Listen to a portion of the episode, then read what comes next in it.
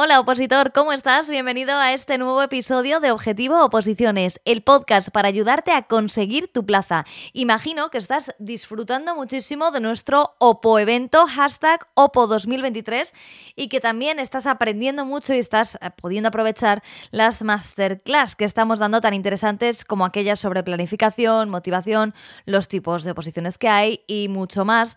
Y que, como te decía, que lo puedas aplicar a tu día a día y que te estemos cambiando un poco poco el ritmo de tu oposición siempre para bien. Recuerda que puedes ver todas las ponencias hasta el domingo 12 de noviembre, así que si no las has podido ver porque tenías que estudiar o hacer otras cosas, que espero que sea estudiar, pero bueno, todavía estás a tiempo. Me gustaría decirle a aquellos que tenéis los exámenes este fin de, como por ejemplo celadores y celador conductor del SAS por estabilización, que muchísima suerte, que lleguéis con tiempo y que lo más importante es estar tranquilos a la hora de hacer el ejercicio. Y por otro lado, a aquellos que vais para celadores de la Comunidad Autónoma de Castilla y León, lo mismo. Llegar a tiempo, llevar todo lo necesario, todo lo que os pidan y sobre todo mucha tranquilidad para poder superar con éxito el ejercicio, que haya como siempre justicia y que se lleve la plaza el que se la merece. Ya sabéis que hay veces que nos dedicamos a hacer un podcast desde Opositates que hable un poco de la vida en el Opozulo, de cómo podemos mejorar, de qué podríamos hacer para estar en una mejor situación que al final estar en una mejor situación es estudiar lo máximo posible en el menor tiempo posible, porque nadie quiere estar opositando largos años de su vida. Hay oposiciones muy bonitas, eso es cierto, que si te sabes todo el temario, pues tienes un conocimiento, vamos, brutal. Pero ¿a quién no le gustaría que aunque le faltasen dos temas, aprobar la oposición? Bueno, esto es muy complicado y por eso hay que llevar todos los temas sabidos en el menor tiempo posible para que no estés años y años y años dándole vueltas a esto que es el hecho de aprobar. Lo ideal es aprobar en un periodo pues, que esté dentro de la media de tu oposición y sobre todo que saques la plaza y que la disfrutes. Así que en este episodio vamos a hablar de cómo evitar distracciones en el opozulo. Bienvenido.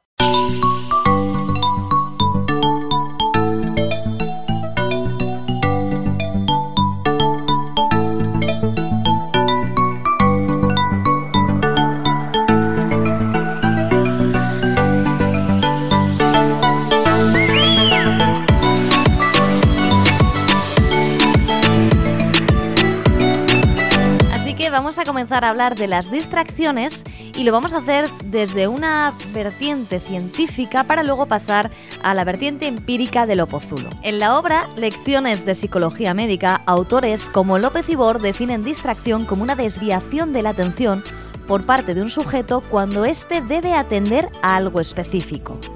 Pero ¿por qué dice la psicología que nos distraemos? Bueno, pues en resumen podemos hablar de tres tipos de distracciones. En primer lugar es porque tengamos una inhabilidad para prestar atención.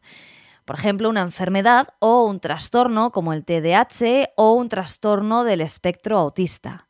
Esa sería la, primera causa de distracción que un ser humano puede tener. En segundo lugar, eh, la psicología establece que puede ser por falta de interés por el objeto que debe ser de nuestra atención. Pero claro, si esto lo reflexionamos un poco al haber elegido nosotros el hecho de opositar, no podemos presentar falta de interés por el estudio de la oposición.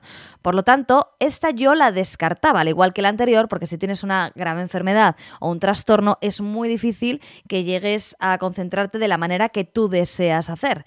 Y luego, lo que dice la psicología es que exista un mayor interés o atracción hacia algo diferente al objeto de atención. Y aquí nos metemos todos los opositores.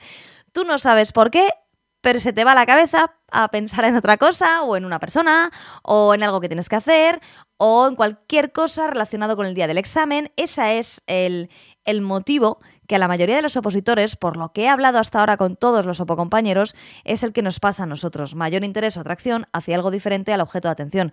Mayor interés o atracción hacia cualquier cosa que no sea estudiar la oposición. ¿Y qué tipo de distracciones existen según la psicología médica? Bueno, pues dos tipos, fuentes externas y fuentes internas. Con respecto a las externas, hace referencia a estímulos y sentidos físicos. Y con respecto a las internas, pensamientos, emociones, fantasías, necesidades fisiológicas que sentimos, Entonces, este es como el cuadro, la representación que hace la psicología de la distracción. Por supuesto, si te interesa el tema, te recomiendo que leas, por ejemplo, esta obra Lecciones de Psicología Médica o que vayas investigando por tu cuenta porque en realidad hay muchísimos manuales sobre esta característica tan propia del ser humano. Pero yo quiero centrarme en cómo nos distraemos los opositores y sobre todo cómo evitarlo. Vamos a comenzar por las fuentes externas, que yo he dividido en dos, fuentes externas humanas y fuentes externas digitales. Vamos en primer lugar con las distracciones que provienen de fuentes externas y que hemos catalogado como humanas. ¿A qué nos referimos? Bueno, las personas que te rodean y que te recomiendo que categorices, que es algo que la psicología está completamente en contra porque establece que las relaciones interpersonales son complejas, que puede ser potencialmente perjudicial categorizar a las personas de una manera rígida porque pueden llevar a malentendidos o una falta de apreciación de la individualidad y que en lugar de buscar dividir a las personas en categorías es mucho más constructivo adoptar un enfoque de comprensión y empatía. Pero como estamos opositando y estamos viendo cómo vamos a evitar las distracciones, sí que me gustaría decirte que algo muy útil para poder opositar es dividir a las personas que te rodean entre las que tú quieres y te quieren a ti y las que están. ¿Esto qué significa? Pues que tú sabes que hay personas en tu entorno que te apoyan, bien porque sean tu familia, tu pareja, tus amigos del alma, y luego están los que se suele llamar colegas. Entonces ahí tenemos que diferenciar entre opogente y colegas. Una vez hecha esta categorización entre las que te importan y las que no te importan, pero que, bueno, pues los conoces de toda la vida o lo que sea, y forman parte de tu vida de alguna manera, de tu día a día, ahora llega lo importante, que es distinguir lo que los expertos como Marian Rojas llaman personas vitaminas, de los que los expertos, como Bernardo Estamateas, considera gente tóxica. Vamos a identificarlos y a distinguirlos porque cuando estás opositando dedicas muchísimas horas al estudio y luego no tienes mucho tiempo para nada más y te dedicas o te lanzas a las relaciones. Seguro que a ti te ha pasado. Quedas con una persona porque tienes media hora, una hora y te apetece ver a alguien y está disponible, pero vuelves peor, ¿no? Y cuando se vuelve peor, en el momento en el que estás opositando y tienes una interacción con alguien con el que vuelves peor, es muy malo. Eso no te conviene y te aleja de tu plaza. Entonces, ¿qué características debe tener una persona llamada actualmente como vitamina, una persona que te aporta? Son aquellas que tienen un impacto positivo en tu vida en general. Puede ser porque te apoya, porque te motiva, porque te inspira. Y este tipo de gente que te rodea suele contribuir a tu bienestar emocional y a un ambiente positivo en tu vida. Con lo cual, cuando estás opositando, todas estas cosas son, vamos, bendiciones. ¿Y cómo se construyen las relaciones eh, saludables con este tipo de personas?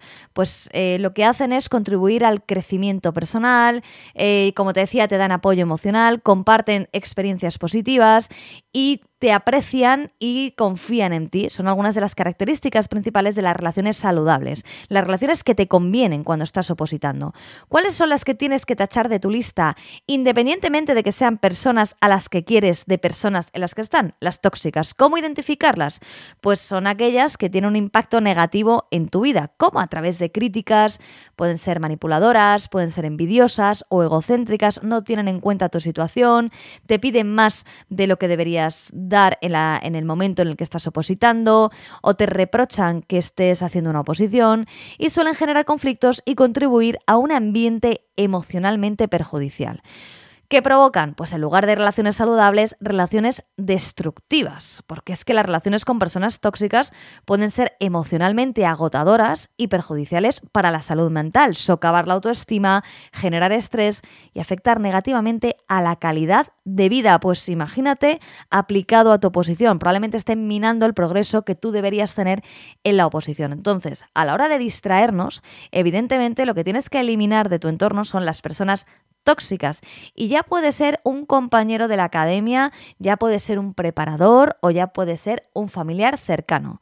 Que en el momento en que puedas escapar de, estas, eh, de este tipo de gente tóxica, es lo que tienes que hacer para que tú logres alcanzar tu plaza. Ten en cuenta que no estás haciendo nada malo. Lo normal es que tú quieras llegar a alcanzar la plaza pues para mejorar tú, para que mejore tu familia, para tener una estabilidad. Es decir, no hay nada reprochable en el, en el hecho de estudiar una oposición. Y si tienes a una persona de estas características, lo que va a hacer es que ya la autoestima, que nos baja bastante, los suspensos que nos da el tribunal, o el aprobar pero no conseguir plaza, ese tipo de cosas, es añadir leña al fuego que no te puedes permitir. Por tanto, personas, vitaminas y relaciones saludables. Esto es importantísimo a la hora de que te tengas que distraer, porque tú imagínate que cuando quedes con una persona es una persona vitamina y saludable y cuando tú vuelves a tu pozulo estás muchísimo mejor de lo que te has ido, has comentado, te has liberado, esa persona te ha apoyado y cuando llegas tienes hasta gana de estudiar, que no es que la tengamos siempre, pero bueno, ya que te tienes que distraer con una persona que sea para algo positivo. Ahora bien, tengo que añadir que si me permites una recomendación, en estas personas eh, vitamina, estas raciones saludables, tienes que intentar evitar como opositor una cosa que es terrible, pero te recomiendo que no te enamores mientras estás opositando, que o llegues a la oposición con pareja o ya cuando salgas de la oposición te eches pareja. Y te voy a explicar por qué de manera científica, que es algo que le pasa a tu cerebro, que desencadena cuando te enamoras una serie de reacciones químicas y neuronales que contribuyen a unas sensaciones y comportamientos que no son reales. Por ejemplo, algunos de los efectos de enamorarse en nuestro cerebro, ¿eh? estoy hablando, eh, incluyen aumento de la dopamina. Esto es un neurotransmisor vinculado a las sensaciones de recompensa y placer. Por tanto, crea sensaciones de euforia y felicidad pues cuando piensas en la persona de la que te has enamorado. ¿Que esto está mal en el opozulo? No, pero tampoco es normal. Luego hay una reducción de la serotonina, que en este caso es otro neurotransmisor que regula el estado de ánimo y que no nos viene mal a los opositores, pero activa también el sistema de recompensa que está asociado con la motivación y el deseo. ¿A qué lleva esto? A comportamientos impulsivos y a una mayor disposición para tomar riesgos en nombre del amor. Me da igual estudiar hoy ni sacarme los temas que tengo que hacer a la semana porque es que me he enamorado y ya Dios dirá el día del examen. Esto también es algo complicado de manejar. También se libera oxitocina y vasopresina, que esto ya son cosas relacionadas con la intimidad de la pareja.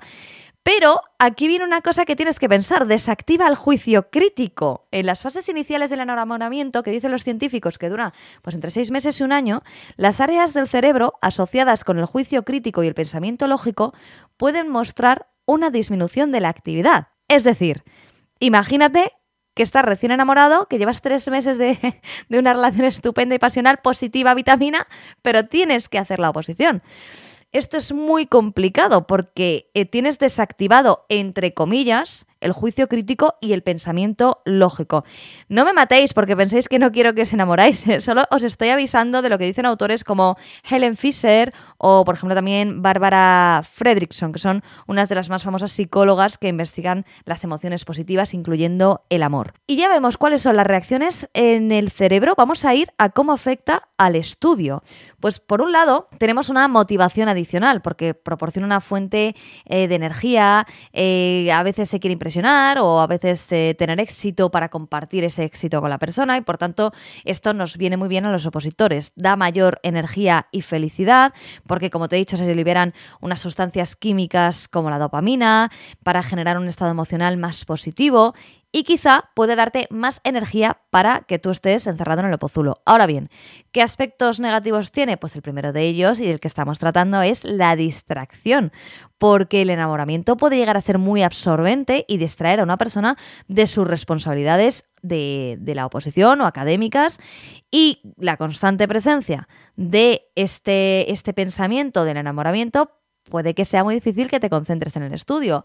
Aparte, si la relación amorosa experimenta altibajos emocionales, podemos hablar de cambios en el estado de ánimo, también que reduzcas el tiempo del que dispones para estudiar porque te apetece ver a esa persona y luego tener estrés emocional porque hay veces que estará pensando en mí, me, me ha escrito, no me ha escrito, que con esto ya nos vamos al ámbito digital y por tanto te recomiendo que si estás opositando te centres en personas que te den relaciones saludables, personas vitaminas, y que si puedes evites enamorarte durante la oposición o por lo menos enamórate al principio y luego ya a estudiar a muerte. Con respecto a las distracciones que provienen de fuentes externas digitales, estoy refiriéndome al smartphone, al teléfono móvil que todos tenemos encima de, nuestro, de nuestra mesa de estudio.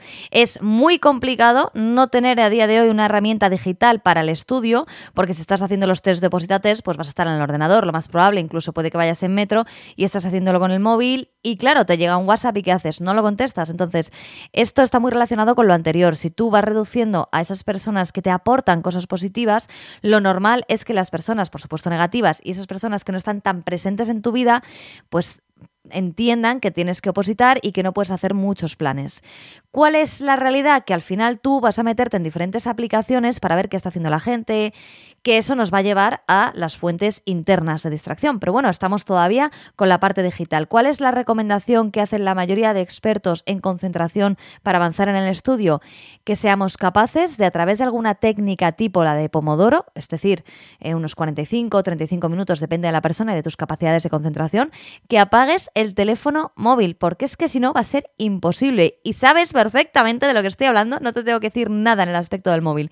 Ahora bien, si no puedes, porque no, no sé, no puedes apagar tu teléfono móvil, porque esperas llamadas, porque tienes responsabilidades. Ahí lo que te recomiendo, y esto es de vital trascendencia, es que durante la etapa de la oposición te hagas cuentas específicas para opositar. Porque si tú sigues viendo a personas de tu entorno que llevan una vida civil, que no están opositando, que están ganando dinero, que están trabajando, pues te va a dar un cierto desasosiego, cierto estrés y por tanto distracción. En cambio, si tú tienes en tus redes sociales todas las, las, conexiones que realizas es con gente opositora, vas a ver vidas de otros opositores, te van a dar consejos para opositar, vas a encontrar esquemas, vas a encontrar podcasts tan interesantes como este y por tanto, ya que te distraes, que la distracción esté orientada con lo que tú tienes que conseguir, que es tu plaza. Y esa es la mayor recomendación que te puedo hacer, aparte de que busques cosas eh, interesantes, como por ejemplo puede ser vídeos sobre algún tipo de norma, o como puede ser audiotemas que tenemos en Oposita Test, que te distraen de una manera digital, pero que no es perder el tiempo en el ámbito digital. Y vamos ya a hablar de esas eh, distracciones que hemos considerado que provienen de fuentes internas, esto es de nuestra propia mente que nos traiciona. Las hemos dividido en pensamientos, emociones, fantasías y necesidades fisiológicas. Que levante la mano el opositor que esté escuchando y como pensamiento recurrente no tenga el de voy a suspender. Ese es un pensamiento súper dañino, lo que hablamos antes de tóxico, que no favorece nuestros momentos de estudio y que nos suele dar cuando estamos un poco agobiados o cuando no llegamos a nuestros objetivos que nos habíamos propuesto esa semana. ¿Qué podemos hacer para no tener este pensamiento recurrente y que sea un pensamiento que es inevitable como opositor, pero no que nos distraiga? Pues para empezar, establecer un buen cronograma, saber lo que tenemos que hacer realmente, porque cuando piensas que puedes estudiarte 10 temas en una semana y la realidad es que puedes estudiarte 5 y para la semana siguiente te pones 9 y vuelves a llevar 5 porque es que no te da tiempo a más, lo que estás haciendo es generarte frustración y eso te puede llevar a llegar a este pensamiento negativo de voy a suspender, que ya te digo que es súper normal que los opositores pensemos que vamos a suspender. Es como, bueno, eh, la mayoría de los opositores suspende y otros tantos aprueban. Entonces, el que tengamos este miedo es completamente normal, pero hay que neutralizarlo para poder avanzar en el estudio. Por eso te decía que una de las mejores opciones que tenemos es hacer un buen cronograma realista con nuestras capacidades, el tiempo del que disponemos, las personas que tenemos a nuestro alrededor, si tenemos cargas familiares o responsabilidades laborales. Por tanto, es un recurso para que no tengas esta distracción de tu mente. Pero si hablamos de las emociones, también puede levantar la mano aquel opositor que no haya llorado nunca, porque es muy típico en el opozulo llorar. Eh, suele ser en momentos próximos al ejercicio, cuando ves, eres consciente de que no crees a tu juicio, a tu juicio que está todo sesgado por la posibilidad del suspenso, pero bueno, que no vas a probar, que no llegas, también se puede juntar con que te hayas tenido un problema personal grave. ¿eh? De lo que yo estoy hablando es un poco de la generalidad, esa sensación o esa gana de llorar que tienen las oposiciones de vez en cuando y que los psicólogos dicen que no es normal tener gana de llorar en las oposiciones, pero que cuando llevas un tiempecito opositando, por ejemplo, estamos hablando de un año o dos, pues a lo mejor sí que te surgen esas ganas de llorar, que tampoco es todos los días, pero ¿qué, qué pasa? Que si lloras en algún momento que tú te has puesto como para descansar, pues todavía te puedo decir que muy bien. Ahora, ¿qué pasa si estamos estudiando y nos entran esas ganas irremediables de llorar? Nos estamos distrayendo una vez más y no vamos a poder sacar el temario. ¿Hay algún remedio o algún tip que te pueda decir para que no te entren ganas de llorar? El autocontrol, el ser conscientes de que lo que estamos haciendo puede llevar a un suspenso, que no pasa nada y sobre todo el no pensar el tiempo que llevamos opositando, otro año más que voy a suspender, no he llegado con los temas, no puedo aprobar, mis compañeros son mejores que yo, que son algunos pensamientos recurrentes que tenemos los opositores y que es recomendable tratar de evitar y enfocarnos hacia lo que hemos conseguido, porque si tú miras para atrás, desde el día que entraste en el Opozulo hasta la actualidad, estoy segura de que has conseguido muchísimo. ¿Cuántos artículos de la Constitución conoces ya? Eh, probablemente a lo mejor no tenías ni idea de que existía el derecho administrativo y ahora eres experto prácticamente en la 39-2015 y en la 40-2015, dos leyes que son muy complejas y que todos los opositores tenemos que conocer. Y así con un sinfín de asuntos como cómo hacer un test, tampoco habrías hecho un test más allá quizá de sacarte el carnet de conducir y ya sabemos que no tiene nada que ver, o hacer casos prácticos, es decir, has aprendido mucho. Otra cosa es que lleguemos a dar el nivel que se nos exige para ese examen en concreto, pero tú has avanzado muchísimo y esa es una forma en la que algunos opositores evitamos esas ganas de llorar. Mirar la vista o echar la vista atrás, como se dice, y ver todo el camino recorrido. ¿Que será suficiente o no? Ya se verá el del examen. Pero tratar de no adelantar acontecimientos. Vamos con otra de la... Esta, a mí me gusta mucho, con las fantasías. Yo creo que todos los opositores fantaseamos en demasiadas ocasiones y por tanto nos distraemos con los momentos del aprobado. Si me saco la plaza, voy a viajar. Si me saco la plaza, me voy a alquilar un piso. Si me saco la plaza, le voy a pagar a mi hijo, no sé qué, ¿no? Es algo muy típico que también es es algo positivo, porque igual que te decía antes, que no podemos estar todo el tiempo pensando que vamos a suspender, está bien que de vez en cuando pensemos que vamos a probar, ¿no? Nos sube la autoestima, el ego. Ahora bien, ¿hasta qué punto podemos estar distrayéndonos con este tipo de conceptos que tampoco son reales? Pues yo te diría que estés un ratito pensando en lo que vas a hacer, pero para esto sí que te recomiendo que hagas, no sé si conoces los diarios de gratitud, esos en los que escribimos pues la gente las gracias que da por lo que tiene en su entorno, pues hacer un diario de reflexiones sobre la oposición, en este caso positivas, que también se puede hacer para expulsar lo negativo. Es decir, para esas emociones eh, dramáticas de las que hablábamos antes, pues tú vas a sacar tu plaza y vas a hacerlo fenomenal y lo escribes cada día en una especie de diario que vayas eh, tú redactando sobre pensamientos positivos. De esta manera tienes un rato del día en el que vas a pensar en qué vas a hacer el día que apruebes, hacia dónde te vas a dirigir, dónde te gustaría trabajar dentro de la administración, cuando apruebes tu plaza. Todas estas cosas, dedicarle a lo mejor 15 minutos al día en lugar de estar delante de los apuntes y verte mirando al infinito imaginándote en una playa de Cancún con tu primer sueldo. Porque ya te digo que seguro que no te parece raro esto de Cancún. Por último, las necesidades fisiológicas, bueno, pues todos sabemos eh, cómo son y qué hay que hacer para satisfacerlas, pero claro, lo que no podemos hacer es estar todo el tiempo yendo al baño, porque al final, entre que vamos y venimos, se nos ha pasado el día. ¿Y qué más podemos hacer como último consejo para que evitemos las distracciones? Pues algo que suelen recomendar los expertos en esta materia de estudiar a muerte es, en primer lugar, estudiar siempre en el mismo sitio porque te aporta tranquilidad y paz mental, con una buena luz que para ti sea agradable y que sea suficiente para que no se te canse la vista, que utilices, si puedes, un mobiliario adecuado a lo que estás haciendo, pues igual que cuando alguien va a hacer deporte tiene que utilizar un tipo de calzado, un tipo de ropa deportiva, lo mismo para estudiar, que no te moleste la ropa, que la silla que usas... Eh, sea buena para tener una buena postura, que cuando estés en el ordenador no te eches y te encorves hacia adelante porque vas a pasar bastantes horas y tiene que ser un mobiliario adecuado a la labor que estás desempeñando. Y finalmente, si puede ser que esté relativamente insonorizado, a lo mejor tienes que usar cascos o tienes que usar tapones para que no te distraigan los ruidos que pueda haber a tu alrededor. Ahora bien, esto siempre he comentado que a la hora del examen puede ser algo que quizá para ti no te venga bien. Es decir, por eso digo que siempre hagáis los simulacros de oposita test, porque esto es como tú tienes que obtener el conocimiento. Luego ya el día del examen no vas a tener, ya te lo digo yo, ni una silla cómoda. Recuerdo alguna vez que he estado como desde mi silla a, la mesa de examen a prácticamente un metro, que es que o te caes de la silla o escribes, es eh, una cosa rarísima que no sé por qué no contemplan en muchos eh, exámenes, pero bueno, no, y vas a estar en silencio, no vas a tener todas las comodidades, pero estamos hablando de adquirir todos los conocimientos para ese día y sobre todo para evitar las distracciones. Así que de esta manera, repitiendo el espacio, teniéndolo acoplado a ti, un mobiliario adecuado y sobre todo evitando los ruidos ajenos a lo que es el estudio, creo que puedes evitar muchísimas distracciones. ¿Qué hacemos en los casos en los que tengamos, como decimos, un hashtag drama familiar, un problema? Pues la verdad es que mm, como opositora y como persona, lo único que te digo es que tú tienes que saber tus prioridades y que si es el momento de dedicarte a tu familia, a tu pareja o, a un amigo, también hay que saber distinguir cuándo podemos y cuándo no, y sobre todo cuando las, las circunstancias son realmente perjudiciales o dramáticas. Ahí sí que la vida no para, hay que seguir y hay que estar. Pero claro, no es lo mismo una distracción diaria que una distracción de algún asunto grave.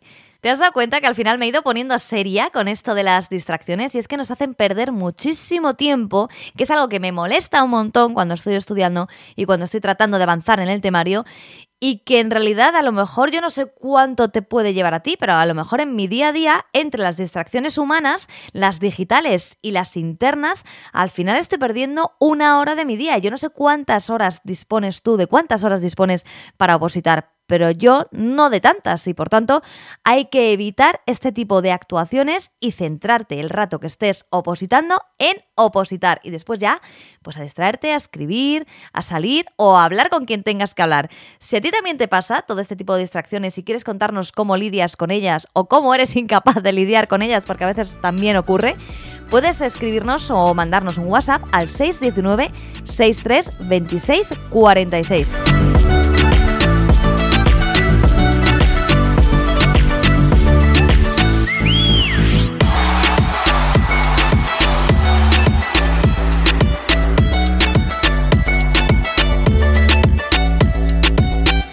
Desde Opositates esperamos que os haya servido este análisis científico y empírico de lo que son las distracciones, que sepamos todos cómo nos pueden afectar en nuestro día a día y por tanto al final el día del examen, que es el importante, y que seamos capaces de neutralizarlas o al menos minimizarlas. Muchísimas gracias por habernos acompañado. Déjanos tus comentarios, escríbenos al teléfono que tienes a tu disposición y espero que estés disfrutando de hashtag OPO 2023 y que puedas ver todas las masterclass que hemos preparado para ti. Para aquellos que os examinéis, repito, muchísima suerte y que apruebe el que más se lo merezca. Hasta pronto.